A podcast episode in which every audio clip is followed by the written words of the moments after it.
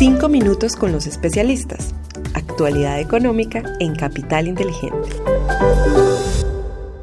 Hola, un saludo muy especial para todos. Hoy es lunes 3 de abril de 2023. Somos Susana Arenas y quien les habla Juan José Ruiz. Les damos la bienvenida a nuestros 5 minutos con los especialistas. Este es el podcast donde analizamos la actualidad económica y es realizado por la Dirección de Estructuración en Mercado de Capitales de Bancolombia y el equipo de contenidos de Capital Inteligente Bancolombia. Bienvenidos.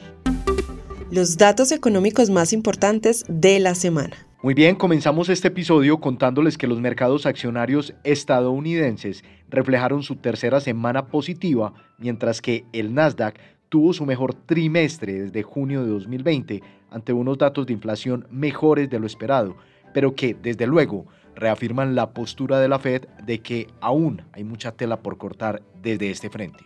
Creemos que en adelante el mercado se enfocará menos en el problema de la inflación y más en la dinámica económica y su efecto sobre las utilidades a medida que veamos unas condiciones financieras más apretadas. A nivel local les contamos que la Junta Directiva del Banco de la República, en una decisión unánime, incrementó la tasa de intervención 25 puntos básicos, alcanzando un 13%. Se espera que la inflación ya esté alcanzando su máximo y que la medición básica, sin incluir energía y alimentos, empiece su descenso en el segundo semestre.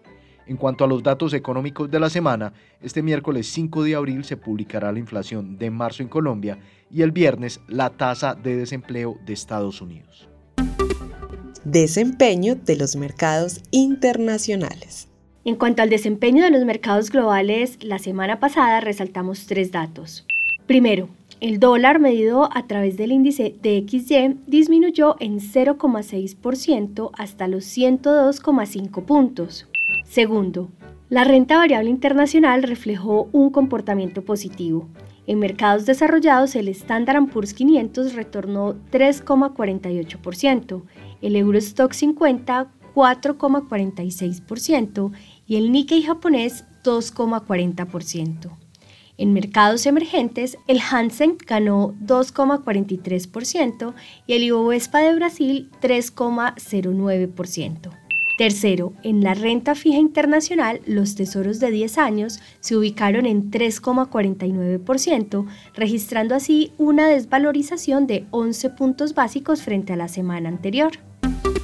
Desempeño de los mercados en Colombia.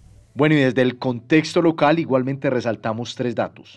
Primero, el peso frente al dólar presentó un comportamiento bajista y cerró en 4.654 pesos por dólar, es decir, 1,49% por debajo del cierre del viernes anterior.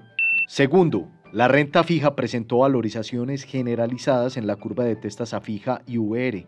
La curva de testas a fija presentó una valorización promedio de 19 puntos básicos, mientras que la curva de referencia soberana en VR tuvo una valorización promedio de 8 puntos básicos. Y tercero, el índice MSCI Colcap tuvo un comportamiento positivo en la semana cerrando en 1.158 puntos, es decir, 4,6% por encima del nivel de cierre del viernes anterior.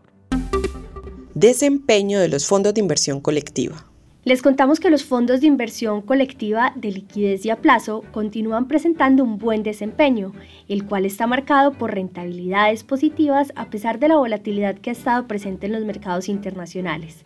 Igualmente, los fondos balanceados Renta Futuro, Renta Balanceado y Renta Sostenible Global tuvieron rentabilidades positivas, así como los fondos de acciones colombianas y el Fondo de Acciones Internacionales Renta Alta Convicción oportunidades de inversión para esta semana. Bueno, y para finalizar, les contamos que en la renta fija internacional continuamos priorizando la gestión de riesgo de crédito a través de la exposición a títulos de grado de inversión del mercado estadounidense.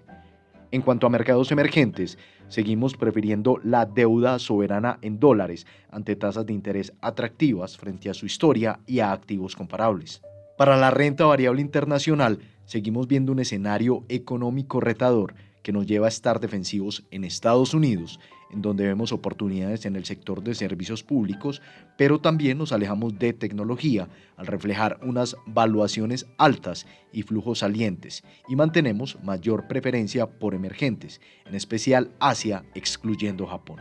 A nivel local, Continuamos incrementando el plazo promedio de vencimiento de las inversiones a través de la exposición al mercado de deuda privada, especialmente a títulos tasa fija de la más alta calidad crediticia. En cuanto al peso con respecto al dólar, esperamos que se cotice entre los 4.600 y 4.700 pesos durante esta semana, mientras que en las acciones esperamos un comportamiento más lateral y con menos volúmenes de cara a las festividades de Semana Santa.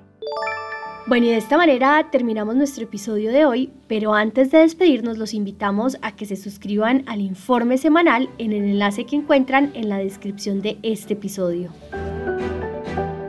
Gracias a todos por escucharnos hasta el final y antes de despedirnos les cuento que la próxima semana, el 10 de abril, no tendremos emisión. Es decir, que volveremos el próximo 17 de abril. Lunes 17 de abril estaremos nuevamente con ustedes con un nuevo episodio de los 5 minutos con los especialistas. Una feliz Semana Santa para todos.